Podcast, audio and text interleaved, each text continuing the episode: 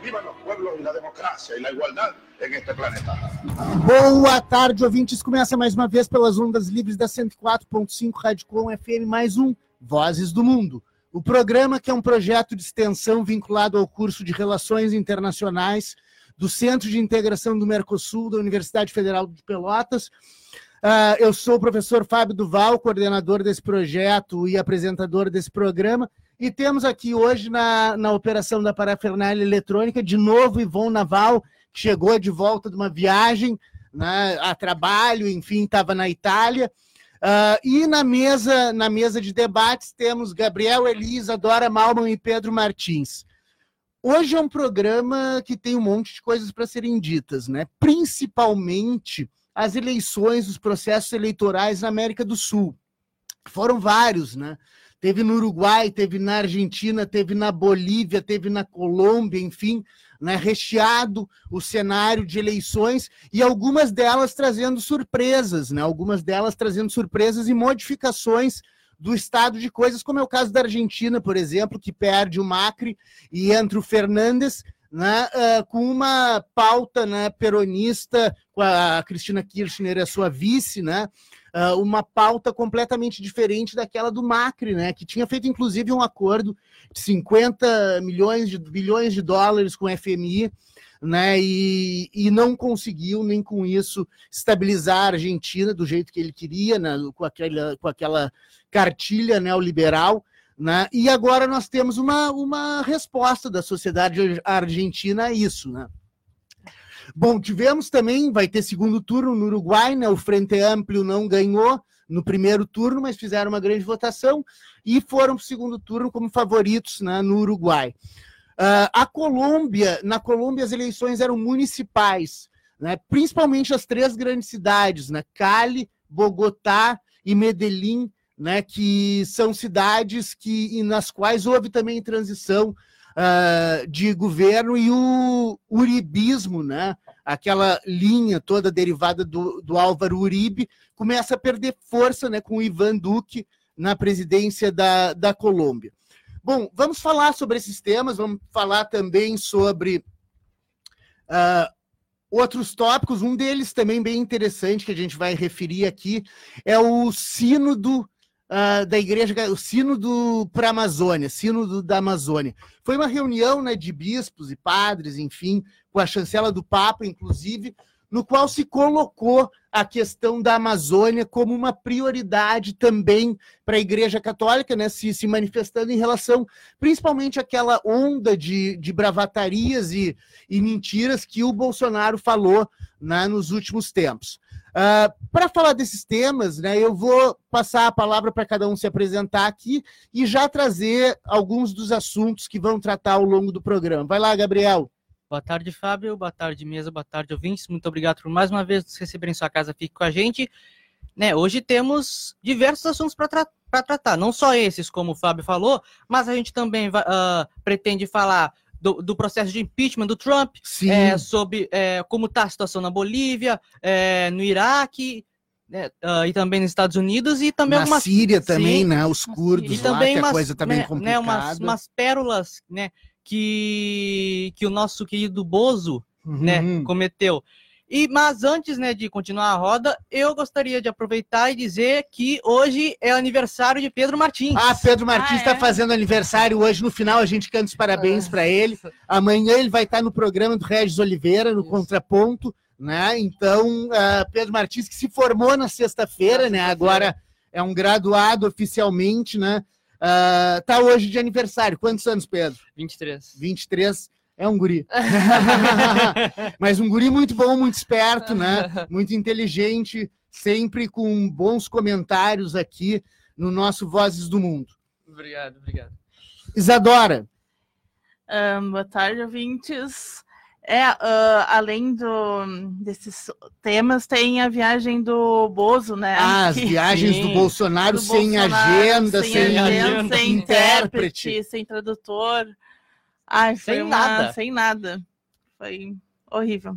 Essa semana, e essa semana tem, te, teve bastante coisa também, né? Teve eleição, teve Teve Brexit Teve- também, teve né? Brexit também, Novidades é, no Brexit. é, Deram mais três meses, né, para o Boris Johnson fazer um acordo. Não, eles, é, eles adiaram. ahn, eles adiaram, na verdade, até o dia 31 de, de janeiro. de janeiro. É, e inclusive ontem teve ah, uma votação para pedir eleições antecipadas e o, e o parlamento britânico aprovou Aprovou. isso. Vai trocar E mais vai- uma vez. vai Muito uma provavelmente Boris Johnson, né, vai, vai- para ser Ele encaçapado, quer, né? Não, ele quer, na verdade, ele quer ah, formar uma maioria no, no, no parlamento Ah, sim. britânico, né? Ele Sim, quer formar. E vai ser dia 9 de dezembro. 9 de dezembro as eleições Isso. antecipadas. Isso. Ótimo. Vai lá, Pedro. Não, então, eh, eu vim, eu trouxe alguns assuntos sobre a, o, re- o, a- o realocamento, né, reposicionamento das tropas americanas no, no, Ah, boa. no, nor no nordeste da Síria, né, Uhum. ocupando principalmente a região dos campos petrolíferos da Síria, né, eh, e a questão toda, como é que a Rússia enxerga, como é que o governo sírio enxerga isso, né, A Rússia, inclusive, mandou soldados que estavam na Chechênia para ir para a Síria, né? Sim, é, e eu trouxe um pouco sobre a, a meia-culpa que os, que os pesquisa- pesquisadores do FMI fizeram em 2016 sobre essas políticas de austeridade, para a gente colocar um pouco sobre luz no caso argentino, né? Claro, claro, ótimo. Ah, bom, vamos, vamos começar falando então sobre as eleições, né? Vamos, vamos falar em números, etc. Né? Como é que é o cenário? Ah, bom, uma delas que já foi concluída, né? Em tese foi concluída, foi a eleição da Bolívia, né? Sim. Só que na Bolívia a gente tem um problema. Ah, não, a oposição ao Evo Morales não aceita a sua eleição e diz que houve fraude. Né, o Evo Morales tem até a OEA tá acompanhando, né? O Evo Morales ele ele ah, ele como é que se diz aquela palavra? Me perdi. Ah, ele desafiou, ele Ah, desafiou a OEA e a oposição a provarem que houve fraude e se houve fraude ele iria para um segundo turno. É importante lembrar que na- ele- fez 38%, se não me engano, Sim, Ah, 47% contra 36% do Carlos Mesa. Então foram 11 pontos de diferença. Na verdade, na Bolívia, para ganhar no primeiro turno, o candidato tem que fazer mais de 40% e 10 pontos de diferença para o segundo colocado. Aqui ele teve 11 pontos e mais de 40%. Então, em tese, ele estaria eleito no primeiro turno. Ou também é, fazer uma maioria simples, né? 50% É, ou fazer a maioria mais um. simples. É, se fizer 50% mais um, tá eleito, né? Ah, o Carlos Mesa diz que não reconhece a conclusão da apuração nacional das eleições gerais e as consequências políticas e jurídicas desse mesmo processo. Carlos Mesa, que já foi presidente da Bolívia, né? Ele está com toda a força ah, tentando deslegitimar essa eleição do Evo Morales, que vai para o seu quarto mandato, né? Iria para o seu quarto, ou vai para o seu quarto mandato ah, presidencial. Carlos Mesa foi, foi presidente de 2003 a 2005, se não me engano, né? E, e numa transição, assim, quando a Bolívia chegou a ter vários presidentes, sete presidentes, se não me engano, em quatro anos, né? Ah, numa, numa crise bastante grande que redundou depois na eleição do Evo Morales e na guerra da água e na guerra do gás, né? Dois, dois ah, episódios, né? Bastante violentos, né? E que levaram a, a refundação do Estado boliviano. né? Então, ah, essa é a questão que a gente tem lá. Mas as coisas não estão muito calmas na Bolívia, porque houve vários protestos, né? Houve vários protestos e dos dois lados, né? Tanto do lado dos apoiadores do Evo Morales com, quanto daqueles que são contra o Evo Morales, né? Então, a gente tem uma situação ali que deve ser acompanhada, né? Ah, gera toda uma diferença para a Bolívia se o Evo Morales continua ou não, principalmente no que diz respeito aos direitos indígenas e, e lá na Bolívia, em- com base no auto reconhecimento, autoidentificação como indígena, 65% da população se reconhece como indígena, né? Mas mesmo assim é uma maioria quantitativa, mas qualitativamente é uma minoria, né? Porque sofre ainda uma série de reveses derivados né, de longos anos de ah, subjugação dessas populações por parte da elite crioja na, na E- E Bolívia. acredito que também por parte da distribuição econômica, né? Por- a- a- a- provavelmente os outros, a outra parcela da população, que é essa elite crioula, tem muito mais renda concentrada do que a toda Sem essa população dúvida. indígena, né? Então é uma, de, é uma desigualdade de poder econômico. É, é, é um país que vem crescendo muito desde do, do, do primeiro governo do Evo Morales, né? mas ah, era o país mais pobre da América do Sul, né? que tem um, um passivo, ah, digamos assim, um passivo huma- humano de, de índice de desenvolvimento humano muito, muito alto, né? Uhum. e concentração de renda também nas mãos dessa elite crioula.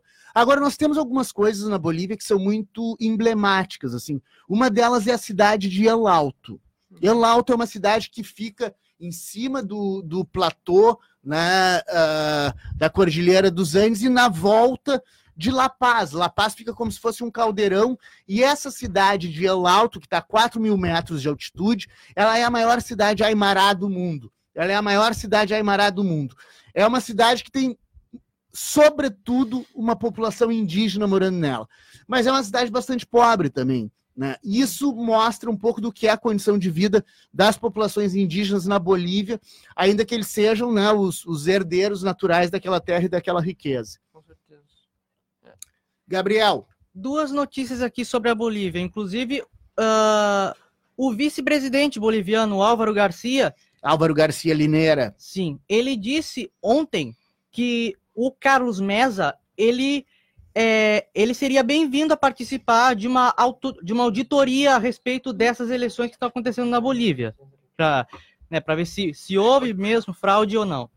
E outra é, é, é, notícia que eu tenho aqui é um confronto que aconteceu entre manifestantes pró e contra Evo Morales, que deixou é, 30 feridos Uhum, é, em uma importante cidade da Bolívia, que é Santa Cruz de la Sierra. uhum. Uhum. que é Santa Cruz de la Sierra fica na média luna boliviana para baixo do, do, do altiplano, né? Sim. Tem, tem menos população indígena e, e normalmente nessa região há uma oposição muito forte ao, ao Evo Morales e, e a esses governos de esquerda, né? Que, que ascenderam ao poder ah, no início da, da- do século XXI, né? Então, a Santa Cruz de la Sierra, Chuquisaca, ah, aquelas províncias, Beni, Pando, ah, todas elas concentram né, muito a população que se opõe, a elite crioja, que se opõe ao Evo Morales. Inclusive, é, a, a ministra de Saúde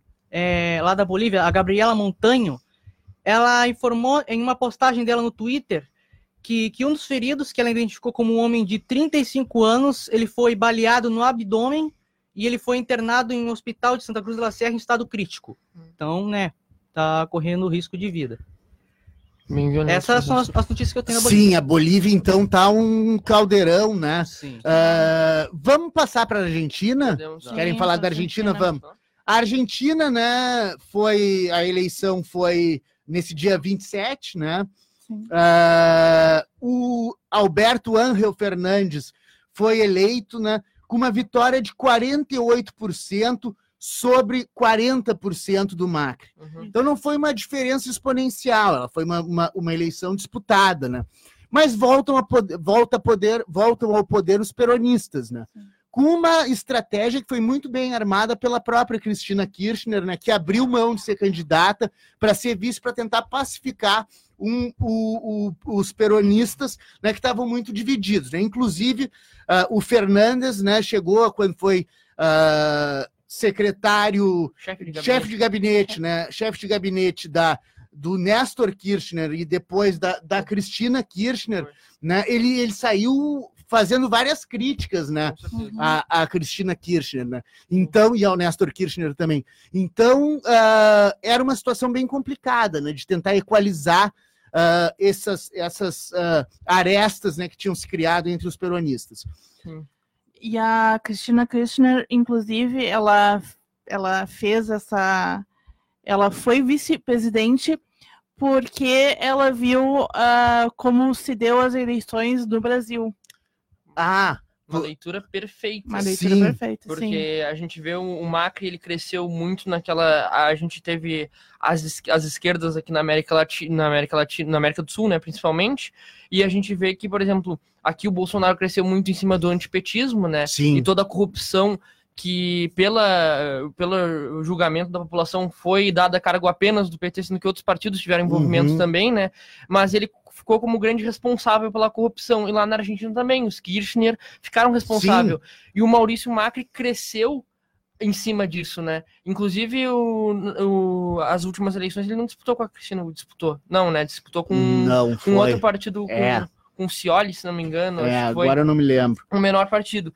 Ah, e a estratégia do mar de marketing da campanha do Macri, ela estava voltada para enfrentar a Cristina Ki- Kirchner. Claro. Voltando como eles vão voltar e Claro, vai- e, e demonizando, né? Demonizando. Como foi feito no Brasil, né? Sim, pegando até o ódio que alguns peronistas têm da Cristina Kirchner Claro. e do kirch- kirchnerismo, né? Claro, porque pega as divisões internas dos próprios peronistas. né? Exatamente. Então foi uma jogada. Mas ah, o Macri, na verdade, né, ele reconheceu logo em seguida a vitória do Fernandes e convidou ele para tomar um café no outro dia, Uhum. né, para eles discutirem a transição. E tem uma medida que foi tomada pelo Banco Central da Argentina, logo depois da eleição, que é o de ah, reduzir a possibilidade dos saques bancários e das compras para 200 dólares por mês. Uhum. Antes Ou eram seja, 10 mil. É, antes era 10 mil 10 dólares. mil dólares, agora são 200 dólares por mês. Ah, na verdade, eles querem assegurar a, a subida Sim. do dólar, né? ah, que já está em 65 pesos, né? Já está em 65 pesos. E o Eduardo Bolsonaro fazendo conversão, achando que 65 pesos era 65 reais. Bah, é, ah, o- e- os- esses aí são bem complicados. Ele colocou né? assim, ah, um dólar, 65 pesos. Um dólar, 4 reais. Hã. Sendo que 4 reais é igual a 60, 60 e pouquinhos pesos. Ou seja, Sim, dá a mesma- claro, dá a mesma coisa, né? As É que nem conversões. colocar em iene. Iene vai dar cento e poucos iene, ou mil e poucos iene. Sim. Então, tipo, É. quer dizer que o real tá mais valorizado que o iene? Ah, não, não, claro. É. Ah, ele não sabia fazer uma regra de três básica, né? Eu vi gente falando, ah, aqui no, no Brasil tá 30 graus, nos Estados Unidos tá cento e poucos Fahrenheit, então significa É, que o Brasil tá mais o- desvalorizado. Sim. é, aquelas coisas, né? Ah, enfim, acho vai lá, que- vai lá, Pedro.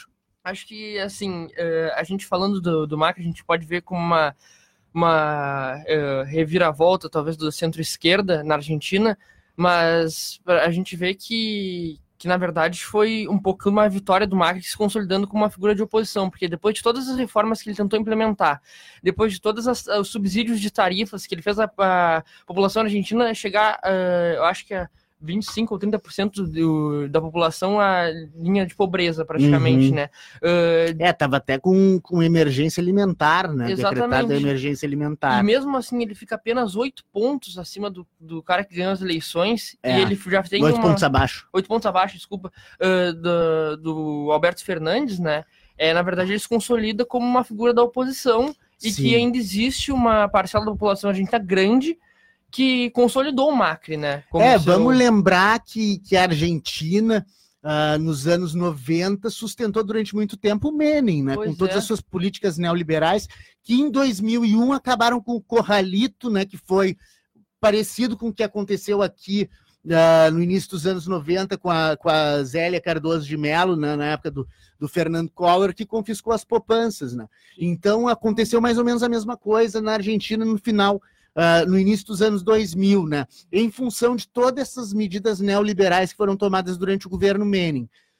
A Argentina, de certa forma, ah, ela cultiva esse neoliberalismo, como, por exemplo, fez com a figura do Macri, né? que levou 40%, 40 e poucos por cento é. dos votos. Né? Mesmo com a população nesse estado que está hoje. É, né? exatamente, com emergência alimentar, com empréstimo do FMI, com Que não supriu, né? Greves gerais. Vamos lembrar que, que esse ano foi cheio de greves gerais no, prim- no primeiro semestre, né?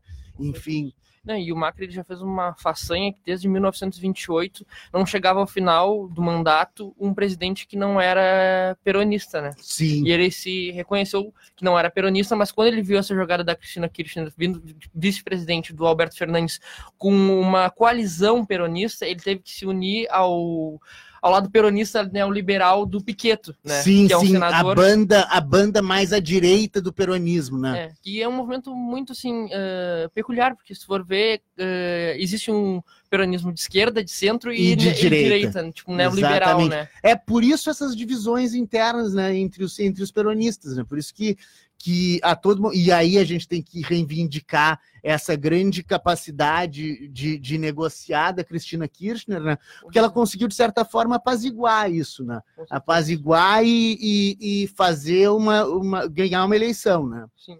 E o peronismo que uh, começou com o, o Juan Pablo Perón, né? Sim. Ele começou uh, como cargo de ministro do Trabalho, se não me engano, na Argentina, né? No, no governo militar. Uhum. E ele ficou, ele conseguiu ganhar grande apo- apoio popular de eh, de acordo com as medidas que ele dava pró-trabalhadores, né? Benefícios de férias, que ele começou muito parecido com o Com Getúlio. Getúlio, com o Getúlio, exatamente, que a gente né? compara muito, né? Ah, Só que em nenhum momento ele teve um partido, porque naquele momento não se dividia entre esquerda e direita tanto, né? sim. Então ele nunca teve um partido e a- as bandeiras dele era ahn, a, a autonomia política, né? a independência financeira e Uhum. principalmente e essas bandeiras e justiça social. Essas bandeiras tu encaixa da forma que tu achar em qualquer Claro. visão de esquerda, de direita ou de Sim, centro. e né? ainda mais os sindicatos, pelegos, como os- né, se Exatamente. fazia dentro dessa perspectiva. E é uma coisa importante eh, de lembrar que eh, o, o Perón era menos hábil que o Getúlio, né? Uhum. Porque, por exemplo, na, na Segunda Guerra Mundial, ele se manteve aliado da, da- do Hitler, né? Até o fim da Segunda Guerra, até quase o fim da Segunda Guerra Sim. Mundial, nos estertores da Segunda Guerra Mundial, é que ele ah, negou né, essa, essa aliança com Hitler. Ah, e o Getúlio ele fez uma coisa genial, né? Ele ficou barganhando com, com os aliados e com o eixo, né? ah, até 1942, né? De 39 a 42 ele barganhou e ganhou a Companhia Siderúrgica Nacional de presente, né? Do Roosevelt. Sim, é, com- é, com certeza. Ele, eh, só que o peronismo ele vem muito daquela a mesma forma do Getúlio de substituição de importações, de Sim. aumentar o trabalho. É o nacional desenvolvimentismo, né? Exatamente, nacional desenvolvimentismo. Que eh, ao longo, por exemplo, o próprio Menem, que a gente mencionou aqui, que fez todas as priv- privatizações, ele se dizia peronista.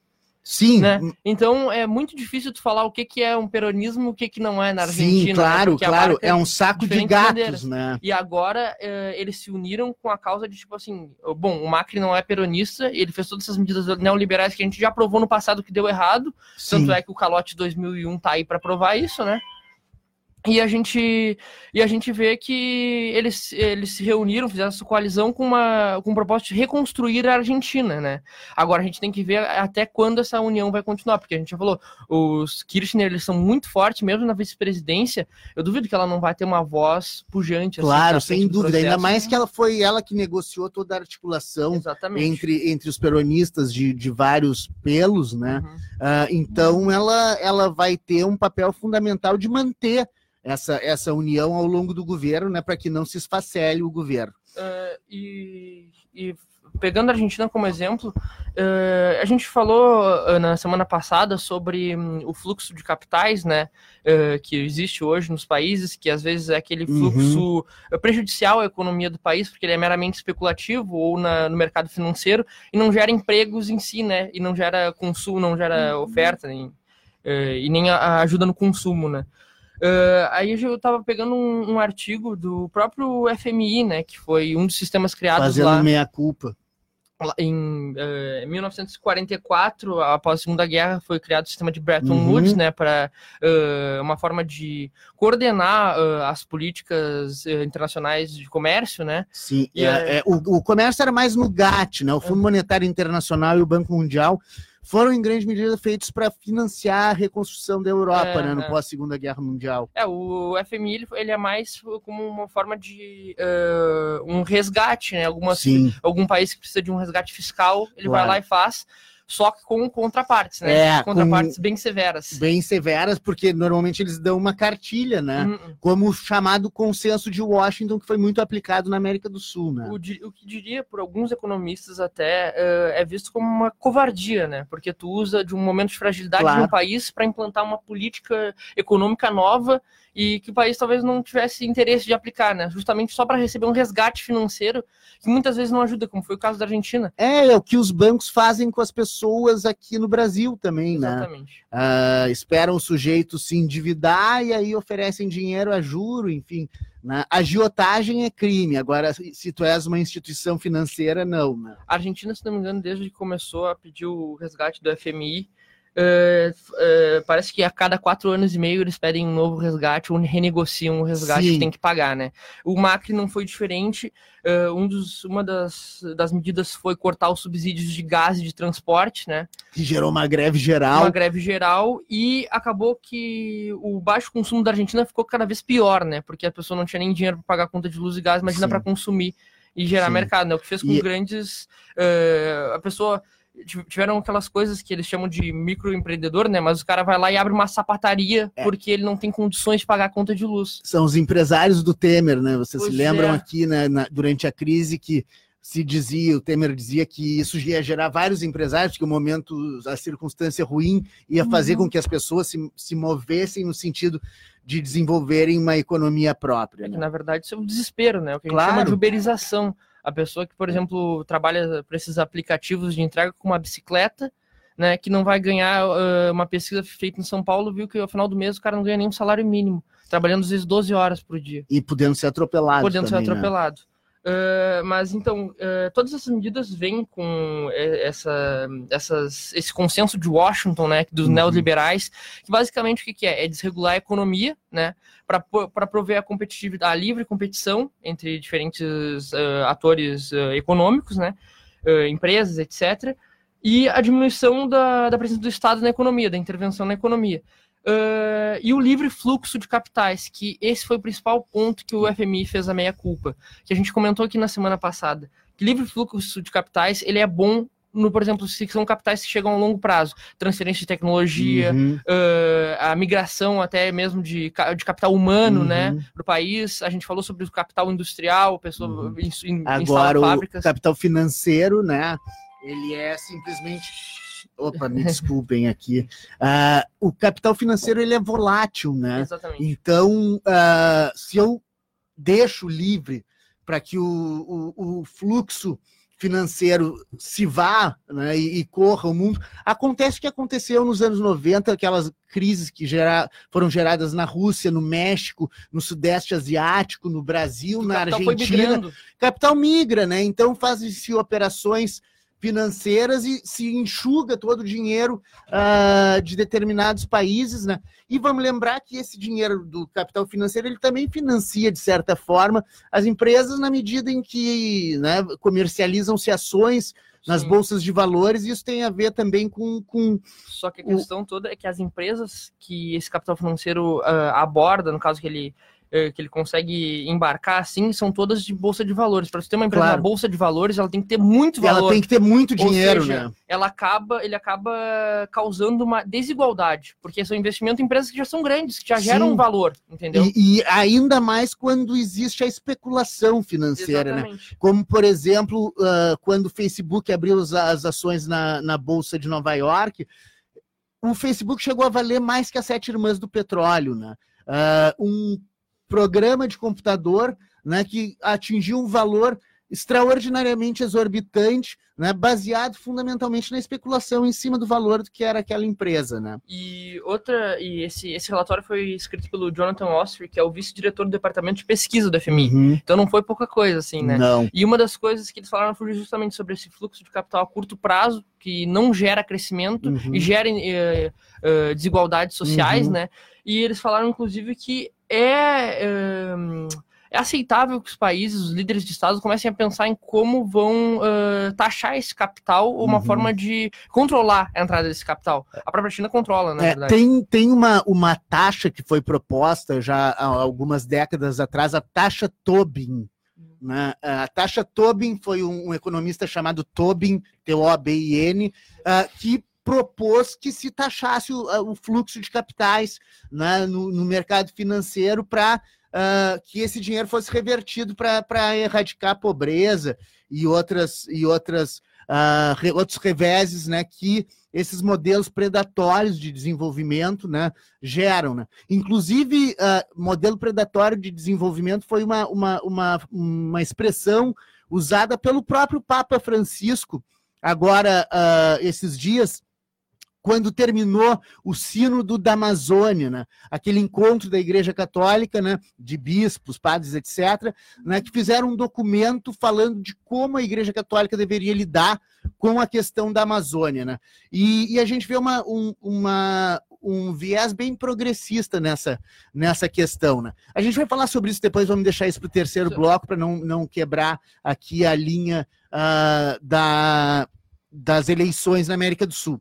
Eu queria falar um pouco sobre o Uruguai, né? Mas vamos fazer um intervalo. No segundo bloco a gente volta com, com, com o Uruguai. Eu posso complementar só? Claro, complementa aí, Pedro. Uh, então, falando uh, terminando só, eles falam sobre como é que os governos podem trazer mais, mais igualdade, né? É uma medida que a gente aqui, principalmente, defende essa parte mais ideológica, uhum. assim, né? Uh, através do aumento de gastos com educação e treinamento que ampliam a igualdade de oportunidades. Exato. E aí falaram que em países que a concentração de renda é muito alta, é aceitável e, e não condiz o medo que existe de o governo aumentar os seus gastos em educação para prover maior igualdade, que aumento de 1% no PIB é 0,6% de aumento no trabalho permanente ao longo dos anos, né? Sim. De emprego. Aumento. É, é, é uma coisa que no Brasil está sendo perdida, né? Isso foi ah, falado. Com esse ministro Weintraub, que quer transformar a universidade num grande uh, mercado de diplomas, né? Só com ensino e não, não com pesquisa e extensão, né? e, e a gente, uh, diferentemente do que havia uma proposta anterior, inclusive de todo o dinheiro do pré-sal ir para a educação, né? a gente tem agora a perda exatamente do financiamento da educação, inclusive uh, na educação superior pública, inclusive com, com a, a, a o dinheiro do custeio né, das universidades que estão cada vez mais uh, degradadas nas suas condições de funcionamento. Até nossos neoliberais, né, so, estão parados nos anos de, de, da década de 80, né, com aquelas é. coisas que eles não conseguiram ver ainda qual é o lado ruim do neoliberalismo. Exatamente, aquela coisa do Estado mínimo de Margaret Thatcher e Ronald Reagan, né, que, e Hayek, e Hayek, né, e, e enfim, né, uh, políticas que são muito perniciosas, né, e que ainda que no discurso elas pareçam solucionar as coisas, a gente vê, inclusive no caso do Brasil, que a coisa não é bem assim. Né? Uhum. Vejamos o que aconteceu com a Previdência Social. Vamos fazer um intervalo, daqui a pouco a gente volta com mais eleições, vamos falar do Uruguai uh, e das outras eleições aí do fim de semana. We will make America great again. Abajo la dictadura imperial y que vivan los pueblos la democracia y la igualdad en este planeta. Boa tarde, ouvintes. Voltamos com o segundo bloco do Vozes do Mundo. O programa, que é um projeto de extensão vinculado ao curso de Relações Internacionais do Centro de Integração do Mercosul da Universidade Federal de Pelotas, eu sou o professor Fábio Duval, apresentador desse programa e coordenador desse projeto, e temos aqui na operação da parafernália eletrônica, voltando de uma viagem longa, Ivon Naval, e na mesa de discussões temos Gabriel Elisa, Dora Malman e Pedro Martins, né, como sempre a nossa equipe aqui da mesa redonda, e a mesa é redonda mesmo, da mesa redonda do programa Vozes do Mundo.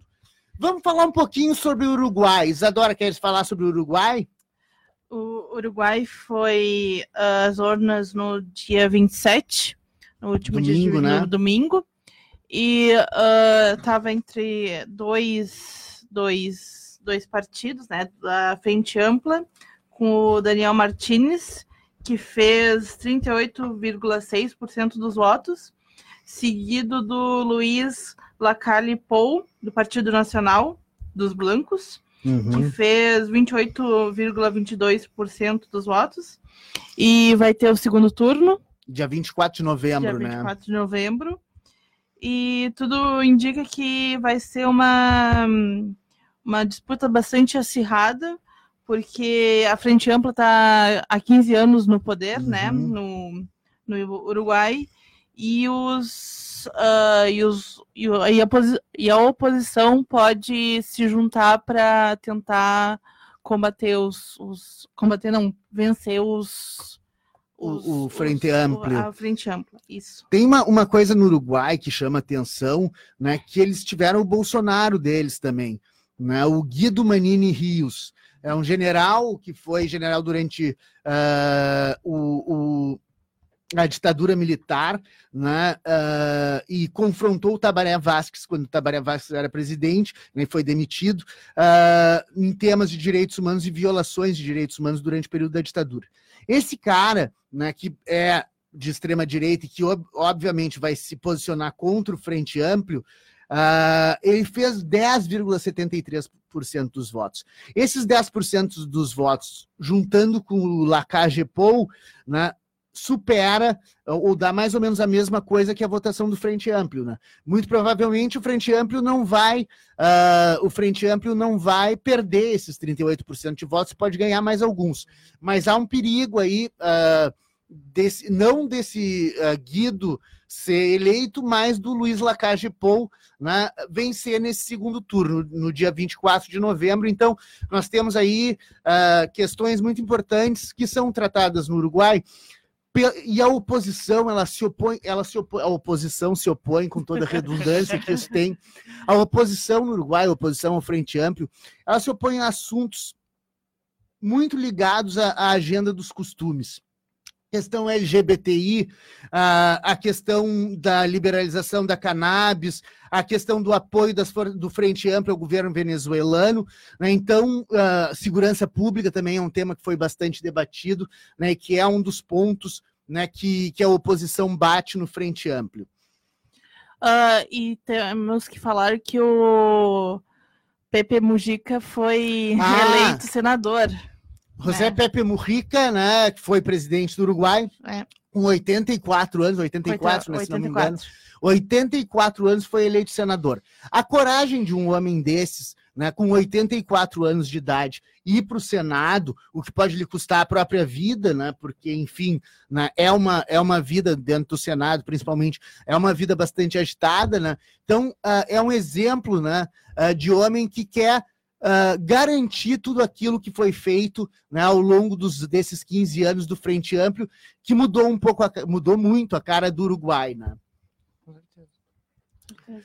Bom, ah, Do Uruguai é isso, vamos pro do Chile. Uruguai é isso, vamos para o Chile. Chile teve na sexta-feira passada a maior manifestação da sua história.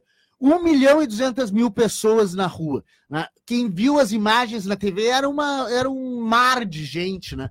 Eu conversei aqui esses dias, ah, na semana passada, né, com o Regis e o, e o, e o Paulo. Agora me esqueci, me esqueci o sobrenome do Paulo.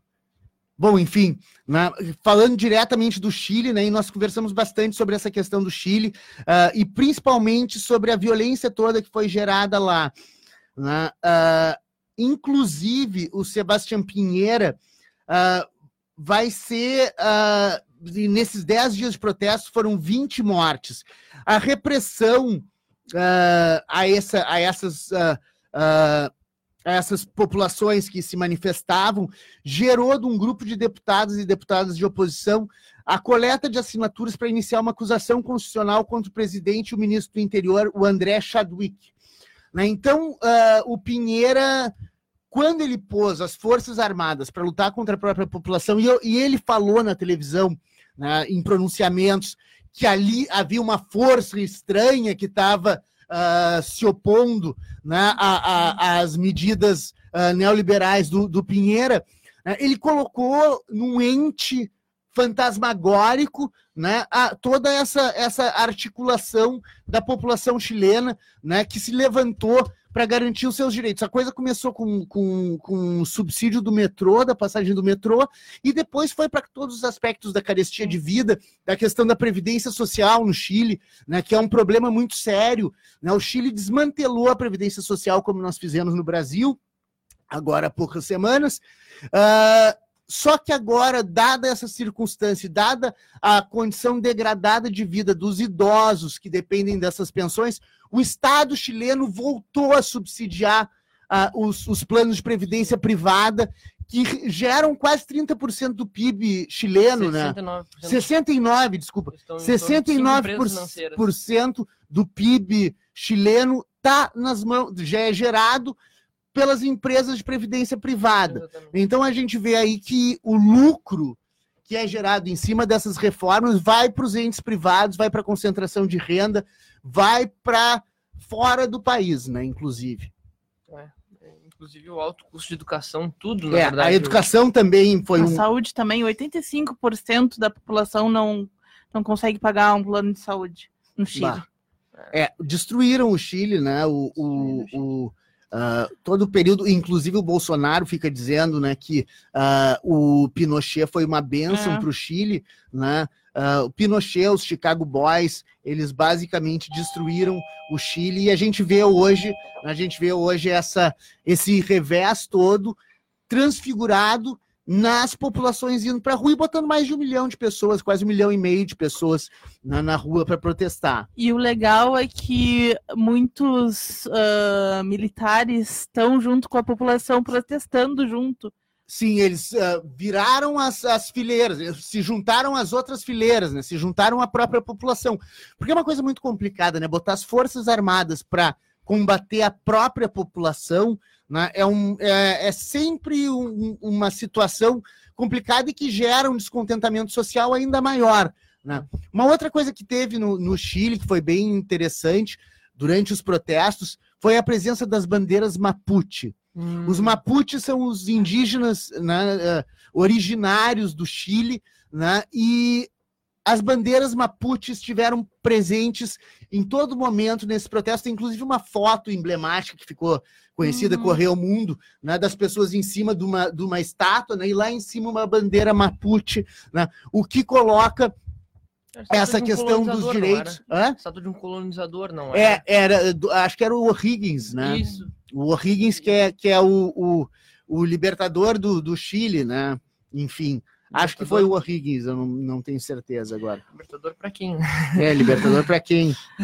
Exatamente, para a elite crioja, né, que tem que ficou com, com, com a concentração de renda, toda a concentração ah. da riqueza nesses países sul-americanos. Uma reflexão que a gente fez no último bloco, falar? Não, ia falar que o Chile não vai mais sediar a, a PEC e a, e a COP25. E a COP25 do clima. Sim, claro, do, com essa situação, situação toda lá, eles abriram mão, porque imagina, né? A responsabilização internacional do Chile, se acontece alguma coisa com os delegados dessas conferências, né? Poderia ser muito, muito complicado, né? Além do que o Pinheiro não deve querer dar holofote para os manifestantes que poderiam se manifestar nessas ocasiões Sim. também, né? É, mas a final da, final da Libertadores, né? Do, pela Comebol tá marcada para Santiago também, mas eles não sabem ainda se vão conseguir fazer em Sim. Santiago. Uh, mas fazendo uma reflexão que a gente trouxe aqui no primeiro bloco, uh, a gente vê o Chile. Quantas vezes falava-se ah, o milagre econômico do Chile como um exemplo de país neoliberal? Uhum. Aí a gente pega um exemplo de país neoliberal, talvez não seja o exemplo que aquela população queira. Porque a gente vê como é que é a, a, a situação de vida daquela população para deixar o país dentro uh, do status o que o neoliberalismo prevê, que é com baixo déficit fiscal, uh, com liberdade econômica, sem intervenção do Estado, a gente vê que é um estado, é esse Estado que a população vai pegar. Sim.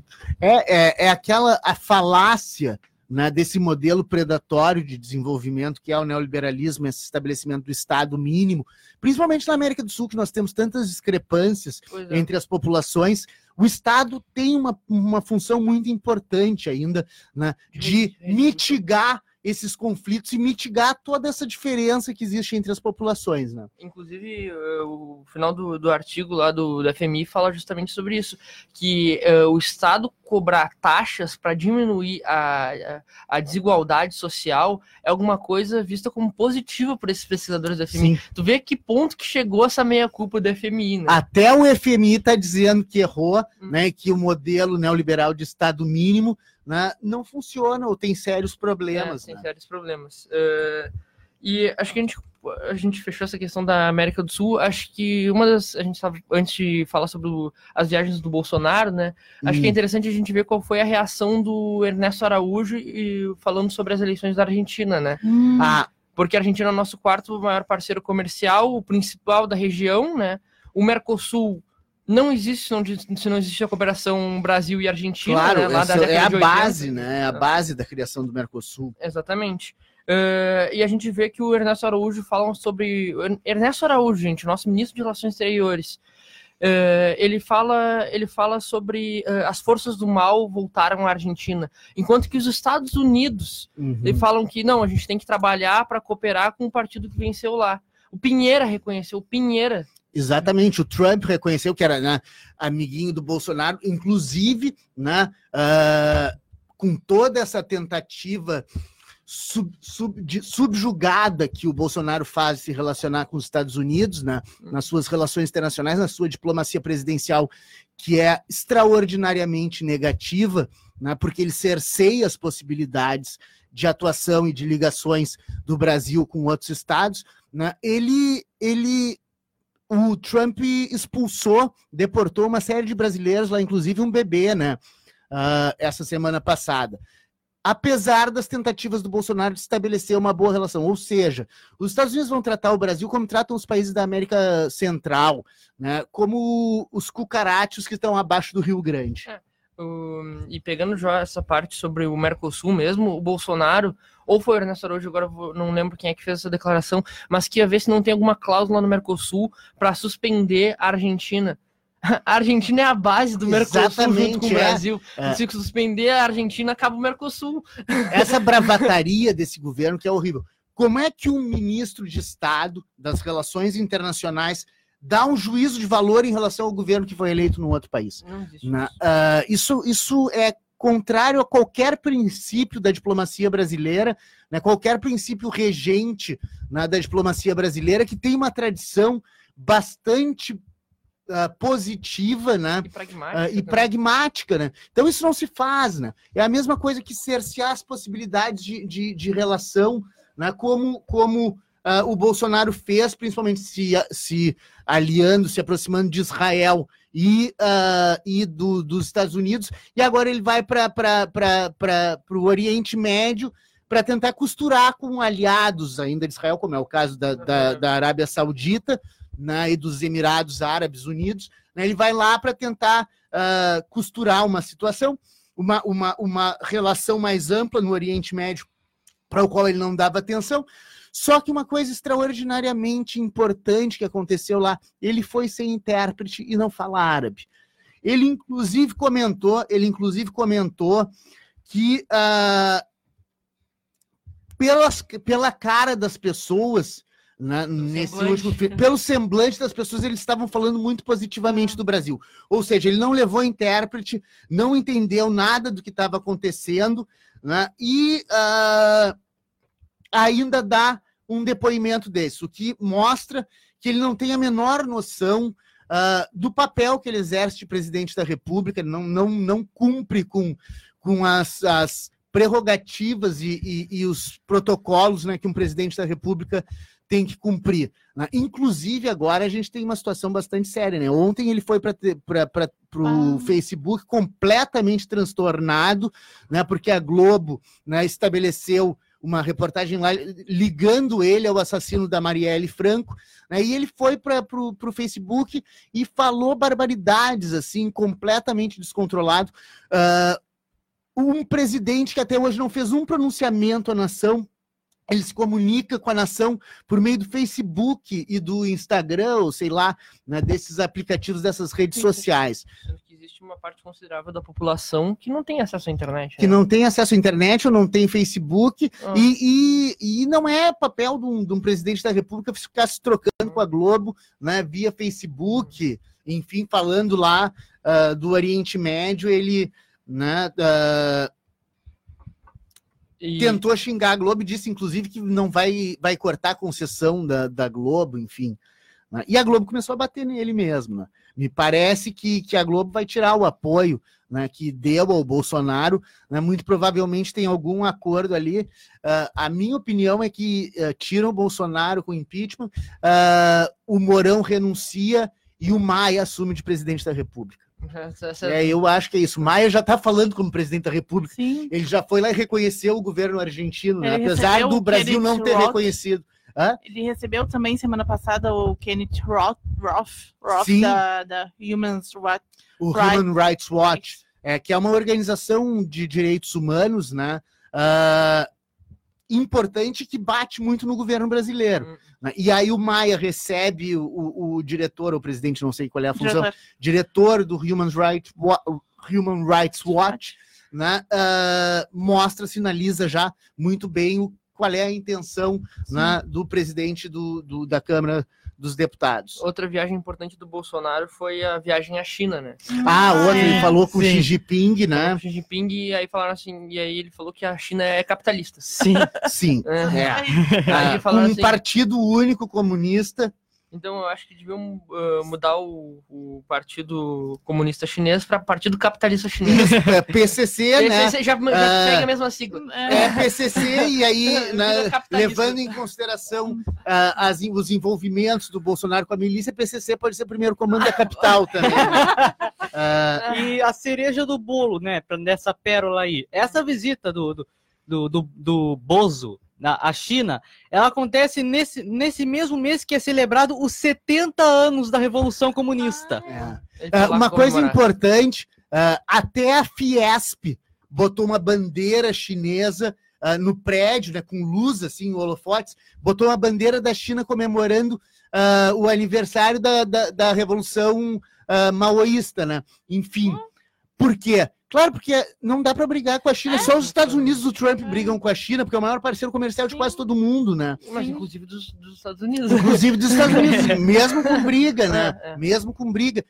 Inclusive tem um, um, um cientista político americano, Joseph Nye, que cunhou um termo chimérica, né, que os Estados Unidos estão tão interligados à China certeza. que não tem como sair uma guerra entre os dois, a não ser essas guerras comerciais de aumentar a tarifa Eles são aqui tão um interdependentes, ali. né? Uma Isso. coisa depende da outra, que, por exemplo, se a China acabar, acaba os Estados Unidos, porque grande Sim. parte da dívida norte-americana está na mão dos tá chineses. Está na mão dos chineses. E grande parte da, da produção das empresas de origem ocidental, Estados Unidos e Europa, produzem lá no Sudeste Asiático, né? Exatamente. Uh, e uma coisa que é interessante, eu fui ver um, uh, ver um artigo sobre a ideia do, do, principalmente do Partido Comunista em relação ao Brasil, né? E a ideia deles que eles têm de tempo é muito diferente da nossa. Por exemplo, a reunião do Partido Chinês é para pensar o, a China daqui a 50 Exatamente, anos. Exatamente, eles têm planos 50. de 50, 100 é, A temporalidade deles é Exatamente. muito diferente. Né? É um império de 5 mil anos, né? Exatamente. É, agora não é mais um império, mas foi um império de 5 mil anos. Né? Então eles têm um planejamento muito longo. E a questão toda é que uh, eles não têm que mudar o seu comportamento em relação ao Brasil. Eles são muito pragmáticos em relação claro. a isso. Eles respeitam a soberania de cada país e a questão é toda é a seguinte: o Brasil hoje depende da China, não o contrário. Claro. A China não depende do Brasil. Grande parte dos investimentos, a maior rede elétrica hoje uh, do Brasil, a parte privada, é, ela, ela responde a uma a, a sede chinesa. Sim. Ou seja, grande parte da infraestrutura energética brasileira hoje depende da China. Se a China me falar assim, ó, não, desliga, desliga. Desliga, né? Dá um apagão geral. Isso é o problema de privatizar todas essas coisas, essa, esses setores estratégicos né, da economia uhum. e da infraestrutura uh, de um Estado, privatizar para um, empresas estrangeiras, para outros países. Isso é, é é o tiro no pé mais completo né, que se pode ter. E aí acaba vindo justamente aquela retórica que o Bolsonaro falou no início das eleições, que ele teve que voltar atrás por causa da boa, da boa relação que o Brasil sempre teve com a China e do quanto a China ajudou o Brasil a crescer né, no seu período de desenvolvimento. O Bolsonaro fez aquela declaração no início das eleições lá que o Brasil nunca será, vermelho. Com o Bolsonaro é a maior chance que o Brasil tem de se tornar vermelho, porque ele vai abrir as privatizações e quem vocês acham que vai comprar as, as, as empresas? empresas chinesas, as empresas estatais chinesas, chinesas ou ou empresas chinesas que é, operam internacionalmente, né, público-privados. Uh, com uma, for, um, um for, uma forte ingerência do governo chinês. Exatamente. Ou seja, estrategicamente a China vai dominar o mundo. Inclusive agora eles estão construindo a nova rota da seda, Com né? certeza, Que, sim. que é um multimodal que sai da China e o sujeito vai de carro até a África e até a Europa. Inclusive a usina hidrelétrica lá de, de Três Gargantas, se não me engano, que depois de completa vai ser maior ainda do que a usina hidrelétrica, hidrelétrica de Itaipu. Sim, ah, tudo com capital, né? E, e- inclusive, às vezes, mão de obra chinesa, né? Além do que a China está exercendo, inclusive, um. é, bom, enfim, a China exerce um soft power assim muito forte cada vez mais, até né? um smart power. Um smart power, Porque exatamente. o smart power é tipo soft power é o poder aquele de a conversa, a cultura, Sim. né, o meio de influência, persuasão, e o hard power é aquilo que a gente chama tipo de bombas nucleares, armamento militar. Exatamente. E o smart power é o seguinte, eu tenho armamento nuclear, eu tenho armamento militar, mas, Mas eu vou eu não tentar, vou jogar. mas eu vou tentar a conversa.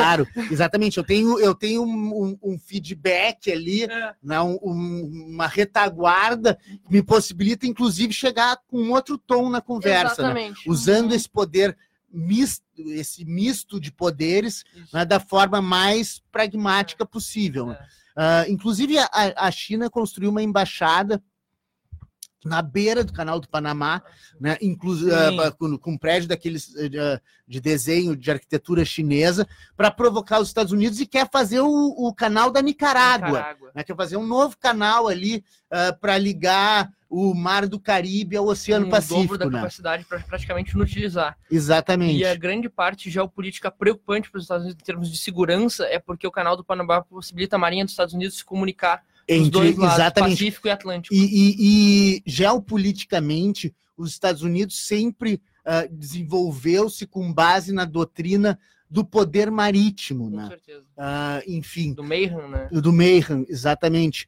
que era um almirante, né, que, que cunhou essa ideia de que o poder marítimo é que seria. E, inclusive, no final do século XIX, os Estados Unidos começa, depois da Gilded Age americana, a idade dourada dos Estados Unidos ali, depois, dez anos depois da Guerra de Secessão, ah, os Estados Unidos começa a se expandir pelo mar, tanto que eles vão lá, tomam Porto Rico, depois tomam as Filipinas da Espanha, enfim, vão fazendo toda uma estratégia de expansão marítima, né?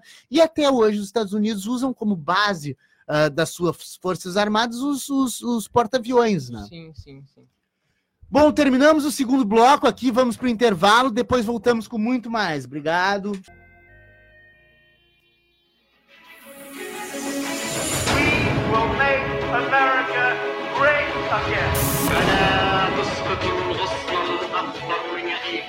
Abajo la dictadura imperial y que vivan los pueblos y la democracia y la igualdad en este planeta. Boa tarde, ouvintes. Começamos agora o terceiro bloco do Vozes do Mundo. Esse programa é um projeto de extensão vinculado ao curso de Relações Internacionais do Centro de Integração do Mercosul, da Universidade Federal de Pelotas. Eu sou o professor Fábio Duval, apresentador desse programa e coordenador desse projeto. E temos hoje, na operação da parafernália eletrônica, novamente Ivon Naval. E na mesa de discussões, os nossos sempre ah, presentes combatentes, Gabriel Elisa, Dora Malman e Pedro Martins. Eu já vou passar a palavra para a Isadora, porque como única mulher aqui, ela vai falar um pouco sobre ah, o príncipe saudita, né? Enfim, né, com quem o Bolsonaro foi se, É, se O encontrar. Bolsona- eh, sim, o Bolsonaro falou: ah, todo mundo gostaria de passar uma tarde com um príncipe, especialmente vocês mulheres, né? Se referindo ao esse príncipe encantado, Mohammed bin Sal- Salman. Salman. Uhum, Então, eu queria falar um pouco sobre ah, a ficha corrida desse príncipe, Uhum. né? Que tem genocídio no Iêmen, com centenas de milhares de mortos, bombardeios de creches, escolas e hospitais, perseguição a cristãos, judeus e outras minorias religiosas. É, o, a Arábia Saudita está no ranking 141 entre 144 países para direitos das mulheres. Ah, é o último país do mundo a autorizar mulheres a dirigir em junho do ano passado. Hoje elas podem dirigir desde que expressamente autorizadas por um homem da família. Mas é recorrente o espancamento das mulheres que, tentem, que tentam exercer esse, esse direito. E o governo ah, se recusa a tratar essa, essa situação. Uh, e apesar dessa autorização, e apesar das autorizações, 12 mulheres seguem presas por protestar por esse direito. E as que, forem, uh, as que foram libertadas relatam inúmeras torturas, estupros e abusos sexuais na, na cadeia. Ah. As mulheres são proibidas de sair nas ruas sem o, o hijab completo, aquela, Uhum. Ah, a aquela burca, burca. com apenas mãos ou os olhos à vista. Mesmo se forem filmadas, podem ser presas por estar sem, sem o, o hijab. Hijab. E as mulheres consideradas adúlteras, inclusive mulheres casadas, vítimas de estupro, são apedrejadas em, pas- em praça, pública, né? assim como qualquer homem sexual.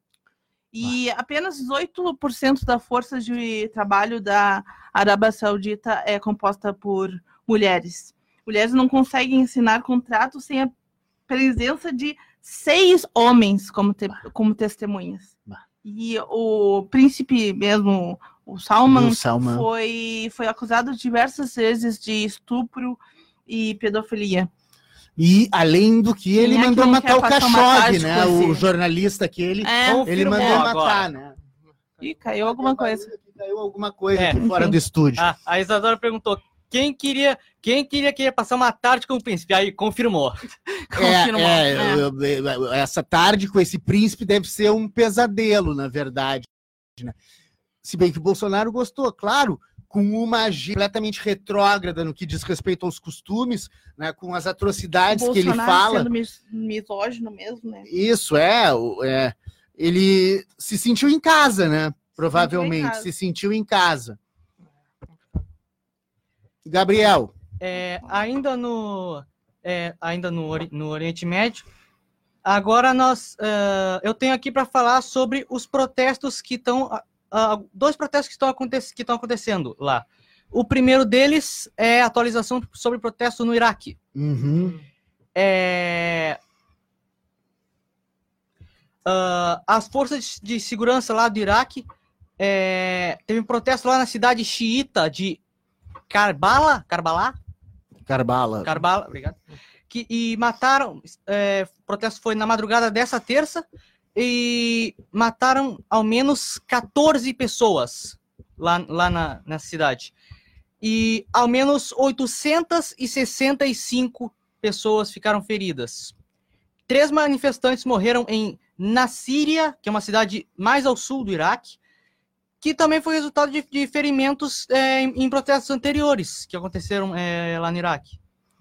É, ah, falando em Oriente Médio, protesto no Oriente Médio, a gente tem uma, uma movimentação bem forte já há, há- há algumas semanas no Líbano, né? Exatamente que começou tratar com uma, uma questão sobre taxação do WhatsApp Isso. e né, discorreu para outros lados. Vai lá, Gabriel. E tem uma atualização bem importante depois dessas duas semanas de protestos. Uhum. O primeiro-ministro libanês Saad Hariri renunciou ao cargo.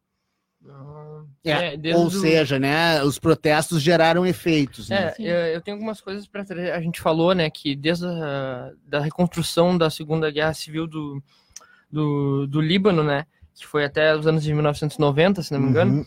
Eh, a gente vê que eles têm um acordo entre eh, as religiões e os cargos políticos, né? O primeiro-ministro é sempre sunita, o Uhum. presidente é um cristão eh, Maronita. maronita e o, e o presidente do Congresso É ele é um xiita, né? Não, xiita. A questão toda é que, o, é, assim como eles são distribuídos, o- os cargos políticos, eh, por exemplo, ministros, os ministérios são distribuídos de acordo também. Alguns ministérios ficam para.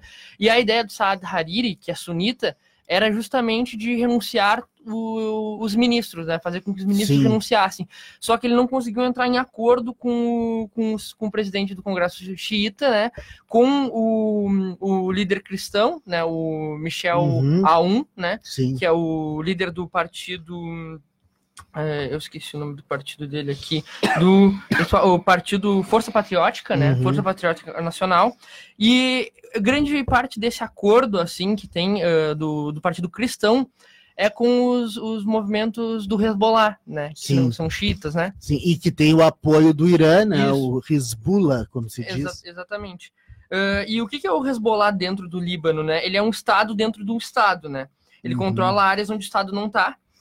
E politicamente ele tem um espaço restringido à parte xiita, né? Só que eles Uhum. têm um acordo político, de acordo com a sua força militar, eles têm um acordo político com a parte cristã, que fez com que agora eles que vão decidir quem é que vai assumir como primeiro-ministro. Ou renunciam todos, que era uma coisa que eles não queriam e fez com Uhum. que Saad Hariri renunciasse, ou seja, algo, algo difícil acontecer, para assumir um governo tecnocrata, independente Sim. de religião, que foi o que eles não queriam que acontecesse, ou agora eles vão ter que escolher um sunita para subir ao cargo de Uhum. presidente, né?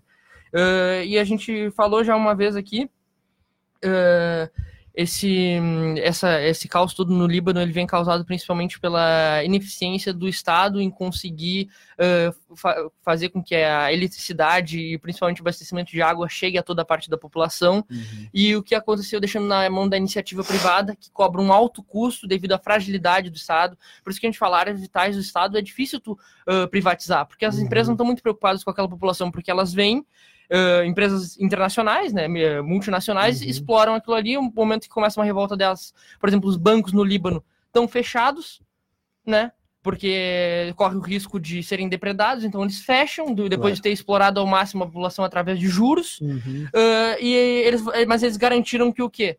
Que o salário da segurança pública será pago. O porquê? Porque alguém Pra- tem que proteger essa. Tem que reprimir, né? Tem que E os reprimir. aparatos de repressão do Estado né, são um, um ativo bem importante né, para um governo que quer ah, debelar esse tipo de coisa. Ah, Uma coisa que, ah, legal que aconteceu no Líbano foi uma corrente humana ah, que boa. fez pela costa do Líbano de 170 quilômetros, se não me Uhum. engano. Ah, é, isso. Foi uma, 170 foi, uma, quilômetros. foi uma corrente humana. de Trípoli a Tiro, Isso. né? Foi, foi essa corrente pelo litoral, né? É uma corrente humana no sentido de, né, de, de mostrar a união desses, desses, desses protestantes, protestantes daquele que protesta, não a religião protestante, né? Ah, que é né, uma forma importante, né, de, de simbólica, né, de mostrar essa união. Uma outra coisa importante, também falando sobre o Oriente Médio, que mexe ali muito com a fronteira da Síria, com a Turquia, com o Iraque e com o Irã, é a morte do líder do, do Estado Islâmico, Sim. né? Estado Uhum. Islâmico do Iraque e da Síria, o Abu Bakr al-Baghdadi. Ah, Ah, Bagdadi. Ah, o, o, o Trump, que tem uma mania também muito pitoresca, como o próprio Bolsonaro, de fazer diplomacia presidencial, né, ou presidencialismo por meio das redes sociais, ele botou no Twitter né, que ah, o, o morreu como um covarde, chorando, gemendo, gritando e, e levando com ele para a morte três garotos. Ele estava em pânico.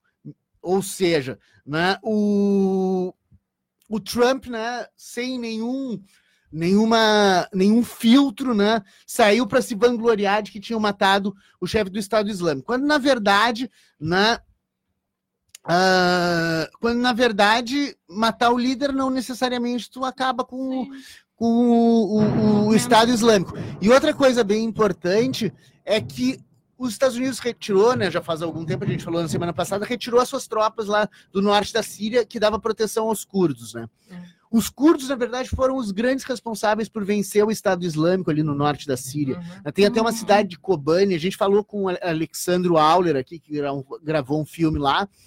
Na, ah, Kobani foi uma cidade de resistência, assim, curda, fundamentalmente, né, contra o Estado Que Islâmico. hoje já tá na mão da Turquia, né? Exatamente, está na mão da Turquia, né? E a Turquia avançou sobre os curdos, Uhum. com os curdos não tendo mais esse apoio dos Estados Unidos, o que gera uma desconfiança muito grande da política externa dos Estados Unidos. Eles abandonam seus aliados, assim, aos, ao Léo, né, sem grande cerimônia. Não, e essa morte do Abu Bakr al-Baghdadi, al-Baghdadi eh, mostra que o que vem se tornando uma tradição norte-americana.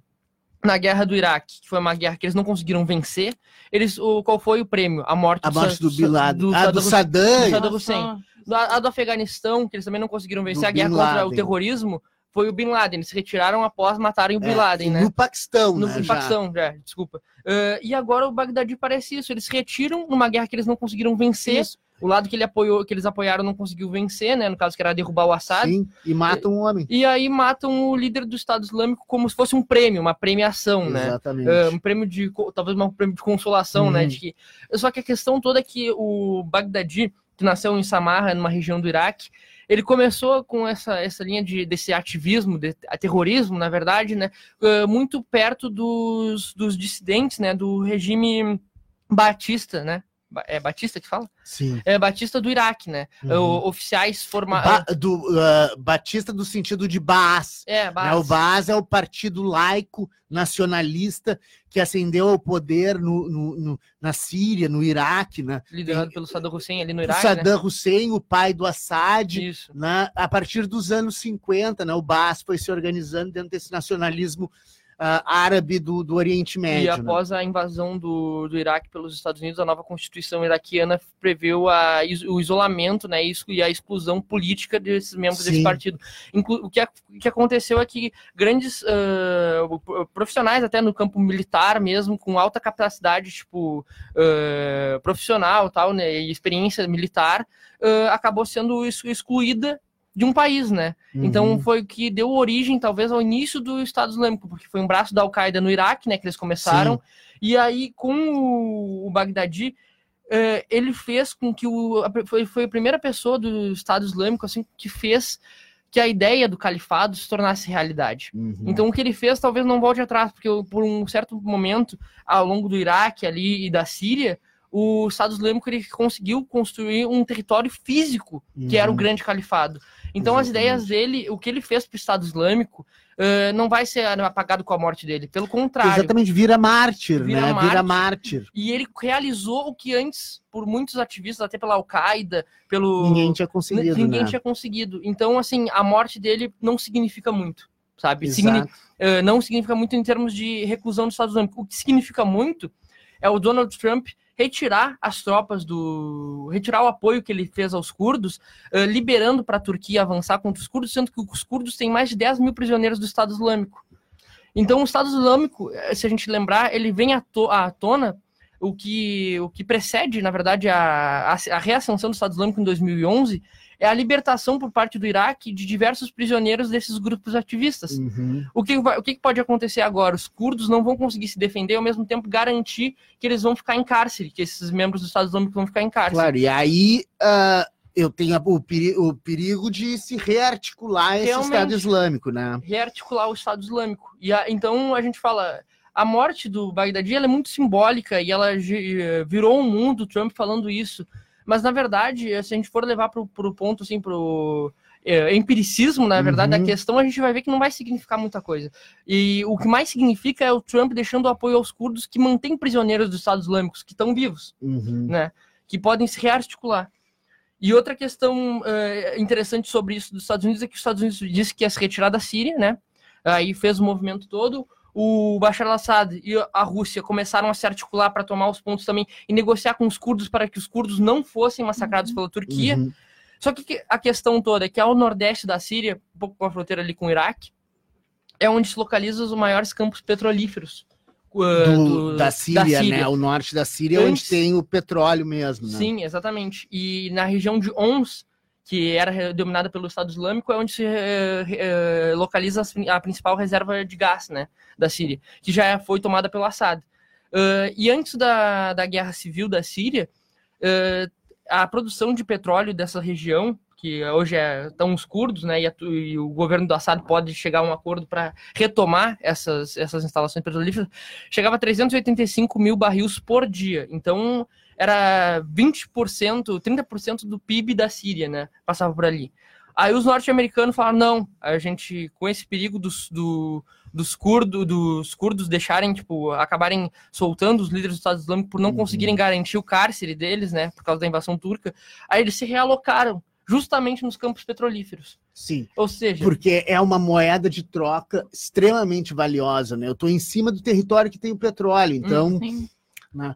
Falando nisso, nesse, nesse tópico do Estado Islâmico, da morte do Bagdadi, ah, o Irã se pronunciou em relação a esse pronunciamento do, do- dos Estados Unidos, do Trump, dizendo que da mesma forma que, o Bin La- que a morte do Bin Laden não acabou com a Al-Qaeda, uh, a morte de, do, do líder do Estado Islâmico também não vai acabar com o Estado Islâmico, né? E que eles culparam os Estados Unidos por favorecerem o terrorismo no Oriente Médio e no norte da África com as políticas militares de apoio ao despotismo. Com essas palavras, então, uh, o governo iraniano acusou os Estados Unidos de ser o grande responsável pela geração do terrorismo. E é uhum. aquela coisa, né? Uh, o terrorismo se gera, gera pela possibilidade de agrupamento e de convocação, de cooptação de pessoas que possam atuar no terrorismo por esses grupos. A pessoa para ir se armar toda de bombas e se autoexplodir, além daquele argumento, né, de que ele vai ser esperado por não sei quantas virgens no céu, uh, tem também a raiva. A radicalização, que é né? construída ao longo do tempo. Imagina uma pessoa que chegou em casa e os restos das tripas do seu, dos seus familiares estavam pelas paredes. Hum. Né, e, a casa por, por, e a casa destruída, mortos por soldados americanos. A possibilidade desse cara ingressar nas fileiras do Estado Islâmico, do Al-Qaeda, de um outro grupo terrorista, é extremamente grande. Né? Ou seja, é pela política ah, das próprias potências, né, e na sua ação uh, colonialista ainda em cima, e imperialista em cima dessas regiões, que são né, os grandes fontes de petróleo do mundo, é isso que gera o terrorismo. Né? Não, é, não é uma coisa espontânea da cultura islâmica né, virar não, terrorista. Né? Pelo contrário, uh, o, o Islã prega o amor até, né? o, o, o profeta Muhammad. E assim, sobre essa questão dos Estados Unidos com a fonte de petróleo, a gente fala, a gente, pô, nos Estados Unidos a gente sempre sabe que os seus interesses no Oriente Médio foram petróleo, né? Mas nunca, assim, eles retiraram, mas continuaram nos campos petrolíferos. E uma das coisas que, que uh, relembraram foi um tweet do Donald Trump quando os Estados Unidos saiu do Iraque, anunciou, acho que em 2003 estava deixando de vez o Iraque. Ele falou assim: tá, e a gente não vai levar nenhum petróleo? Não vamos ter nenhum acordo antes dele ser presidente mesmo. Aí falam assim: nossa, então é, é isso, na verdade, que ele está buscando. Mas o que ele quer, na verdade? O, o, o porta-voz do, do, Ministério das Relações Exteriores da Rússia, Igor Konashenkov, falou que todos os depósitos de hidrocarbonetos e outros minerais localizados nos territórios da Síria pertencem à República Árabe da Síria, né? Uh, que o que os Estados Unidos está fazendo, na verdade, é um banditismo internacional, porque ele está ferindo a soberania síria, né? Que vai uh, chegar a esse território como uma medida de quê? De manter a Síria uh, ali naquela, na, naquele sufocamento das sanções norte-americanas. Sim. Porque a Síria, ela saiu nessa grande crise porque ela perdeu principalmente seus, suas fontes de, de renda, do petróleo claro. uh, e as sanções americanas. As sanções norte-americanas não têm tanto efeito se a Síria reconquistar os seus, os seus campos petrolíferos. Claro, porque aí eles têm uma possibilidade de se unindo com a Rússia, por exemplo, hum. né, estabelecer outras formas de gerar essas receitas. Mas eu queria falar uma coisa que não tem nada, que não tem a ver com a política internacional, ainda que de certa forma isso gere, uh, gere efeitos no plano internacional, que é o fato de que, em função dessa investigação da Polícia Civil do Rio de Janeiro, que apontou o assassino da Marielle como tendo ido no, no, no, no condomínio do Bolsonaro, ele pediu ao Moro que oficiou hoje uh, para a Polícia Federal e para a Procuradoria, Procuradoria Geral da República que instaurem um inquérito para apurar os fatos revelados ontem pelo Jornal, Jornal Nacional sobre o assassinato da vereadora Marielle Franco. E outra coisa, o argumento dele é que tem que ser refeita a investigação porque o, o depoimento do, do porteiro é falso. Ou seja, eles vão passar por cima da Polícia Civil do Rio de Janeiro, da competência da Polícia Civil do Rio de Janeiro, para colocar a Polícia Federal e a Procuradoria Geral da República, e principalmente a Polícia Federal, que é liderada fundamentalmente pelo Sérgio Moro, que é o ministro da Justiça, né, para refazer a acusação, para tirar essas acusações e, esse, e, esse, e essas suspeitas de cima do Bolsonaro, essas suspeitas ou essas quase certezas. Né? Uh, então, uh, é a tomada do público pelo privado, absolutamente, né? Uh, é, uma, é, uma, é uma forma uh, grotesca né, de se tentar uh, de se tentar referendar ou tirar das costas de um presidente claramente envolvido nessa história uma culpa né, que é sua. Então, pegar a Polícia Federal, passar por cima da, da, da, da, da Polícia Civil do Rio de Janeiro, porque ele não gostou do depoimento, né, e, e, insiste que o depoimento foi falso, equivocado, né, falso testemunho, denunciação caluniosa, essas foram as palavras usadas pelo Sérgio Moro, a República está realmente se desmantelando. A República está realmente se desmantelando. Uh, é uma sobreposição de poderes sobre poderes, esferas uh, de competência da União, estados e municípios, né, o, a Polícia Federal vai chegar com a liderança do Moro patrolando né, todo mundo, patrolando o, o, o inquérito que está sendo feito pela Polícia Civil do Rio de Janeiro. Isso é um absurdo, como diria né, o, o, o, Boris Casoy. Né? É, a gente vê. Eu diria isso é uma vergonha, né? Isso é uma vergonha. É, a gente, eu, eu, colocando, tipo, se fosse algum parecido, eu imagino se a Dilma ou o Lula, na época que estivesse no governo, tivessem feito algo parecido. Bah. De deixar uma polícia com uma investigação conduzida. Não, não, agora quem vai conduzir é a, é a Polícia Federal sobre o auspício é. do meu ministro da Justiça, né? Tipo, não, nossa, é. é As palavras do Moro a inconsistência sugere possível equívoco na investigação conduzida no Rio de Janeiro ou eventual tentativa de envolvimento indevido do nome do presidente da República no crime em questão, o que pode configurar crimes de obstrução à justiça, falso testemunho ou denunciação caluniosa. Neste último caso, tendo por vítima o presidente da República, o que determina a competência da Justiça Federal e, por conseguinte, da Polícia Federal e do Ministério Público Federal, é ainda possível que o depoente em questão tenha simplesmente se equivocado ou sido utilizado inconscientemente por terceiros para essas finalidades. Isso é, é, é, é a coisa mais estapafúrdia que eu já vi. Eles alegam ali pequenas filigranas jurídicas para jogar a competência para a Justiça Federal e para a Polícia Federal, patrolam uh, esse depoimento, patrolam uh, essa investigação da Polícia Civil do Rio de Janeiro e tentam desqualificar um depoimento que claramente apontava o Bolsonaro como um dos mandantes do, do assassinato da Marielle Franco. Enfim, Bom, vamos nos encaminhando para o final. Eu vou passar a palavra aqui para uma última roda de comentários. Né? Vai lá, Gabriel. Só que é, propor aqui um tema para a semana que vem, já que é o processo de impeachment do Donald Trump. Boa. Que a Câmara dos Representantes dos, dos Estados Unidos vai votar a formalização do processo amanhã. Certo? Uh, uh, com, essa, com essa notícia aí, eu, uh, eu me despeço. Fique bem até o próximo programa. Tchau. Beleza, valeu, Gabriel. Isadora Malman. É, um, bom, foi um bom programa. É, eu, queria, eu queria dar o meu tchau falando sobre a primeira mulher eleita na capital da Colômbia, Bogotá, Bogotá. que foi a Cláudia Lopes, Lopes, uh, que, foi, é, que é a primeira mulher e, e, é, a, e é lésbica, né? Também. Sim. Então, eu queria falar sobre. O uribismo está caindo, né? É. Ela teve cerca de 35% do voto o segundo colocado, Carlos Fernando Galan Pachon, teve 32,48%. Então foi meio, foi bem acirrado, disputado. foi bem disputado.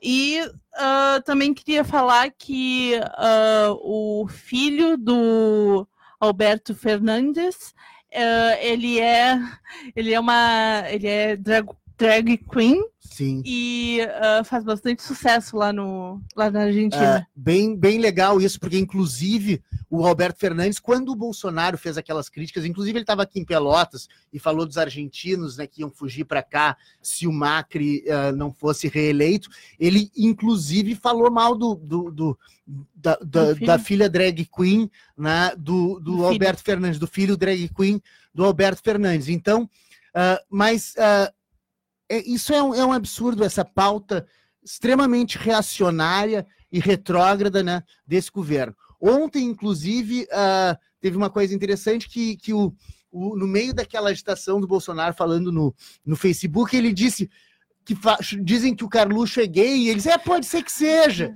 Né? Enfim, né? ele com todo esse re discurso retrógrado, né? Uh, abriu-se aí uma possibilidade de pauta né? LGBT uh, para o Bolsonaro em função do Carluxo. Vai lá, Pedro Martins. Então, me despeço, agradeço pela audiência, agradeço aos companheiros aqui de mesa, né, pelo ótimo programa que acredito que a gente tenha conseguido fazer. Uh, e vou fechar com uma notícia interessante, assim, da da presença russa no continente africano, que agora na última semana eles fizeram uma a cúpula uh, Rússia, Af, países da África do Sul, né, uhum. para países da África, desculpa, com 42 países africanos. Né, então é interessante a gente analisar essa, essa presença russa também na. É, a Rússia e a China né, vão, vão comendo pelas beiradas ali uh, né, essa, essa, a, as, as valetas que se abrem do, da hegemonia americana. Né? Inclusive, a Rússia está mediando uma questão que a Etiópia quer fazer uma barragem em relação à água do Nilo, né, para produzir energia elétrica, uhum. e vai afetar o Sudão, se não me engano, e outros Sim. países, e a Rússia tá, já está como mediadora. Bom, uh, com isso, né, nós uh, nos despedimos do ouvinte, convidando sempre né, a ouvirem o programa toda quarta-feira, das 13 às 14h30, aqui pelas Ondas Livres da 104.5, e na sexta-feira é lançado no Spotify. Então acompanhem lá, sigam o podcast Vozes do Mundo no Spotify. Se botar Vozes, a segunda coisa que aparece é o Vozes do Mundo. Ou a primeira. Né? Ou a primeira, enfim. Né? Vozes do Mundo no Spotify podem ouvir a qualquer momento né, por, esse, por esse aplicativo. Então, uh, dito isso, eu me despeço do ouvinte, desejando meu paz e bem.